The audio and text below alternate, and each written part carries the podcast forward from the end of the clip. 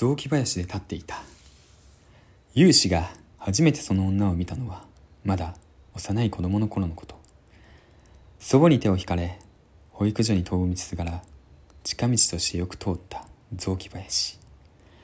小径の途中うっそうとした茂みを覗いた先に女は立っていた。ほとんど全裸に近いような格好でぼんやりと何をするでもなく自分には見えているのに祖母がその女に気づいたことは一度もない。それゆえ子供ながらにあれはきっとお化けの類だと分かった。祖母と雑木林を歩くたび彼は必ずその姿を確認した。女は雨が降っても雪が降っても同じ姿でただ立っていた。女の背後にお墓のような石積みがあることに気づいたのは小学生の時。当時はそろばん教室や書道教室など通う際その雑木林を通っていた。何年経っても変わらぬ姿で女は立ち尽くしている。うなだれもせずかといって堂々とした様子でもなくゆらゆら。不思議と恐怖は感じなかった。幽霊と呼んで差し支えない格好だが存在感は植物のよう。興味に駆られ近づいてみるべくした試みは全て失敗に終わった。林の象形を一歩でも踏み外すとその女はすっと見えなくなるのだ。同級の友人たちを連れて行ってみても誰一人女には気づかない。やはり自分だけに見える女なのだ。いう少年はそう思った。中学に上がると毎日のように女を見ることができた。規定の通学路ではなくあえて雑木林を通り抜けて学校へ向かう。思っていたより随分若いのではないか？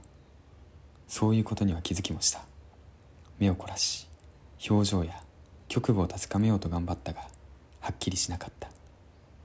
うつろなそれを眺め別状を催したことも一度や二度ではない。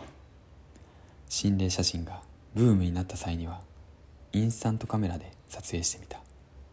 しかしそこに写っていたのは女の背後にある石積みのみカメラでは認識できない存在なのだと知りいわゆる心霊写真を疑問に思った。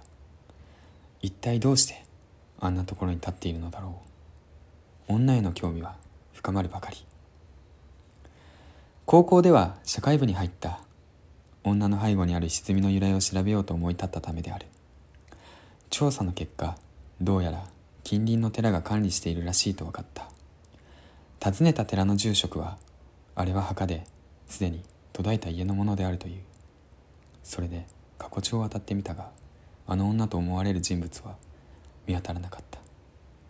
一体何者なのだろう。なぜ自分にだけ見えるのだろう。何か宿命づけられたものでもあるのかと頻繁に雑木林に変わった。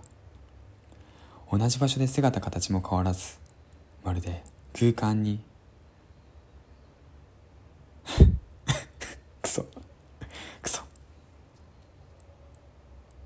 シャ何これ？シャシャシャ。シャシャシャシャ。カット。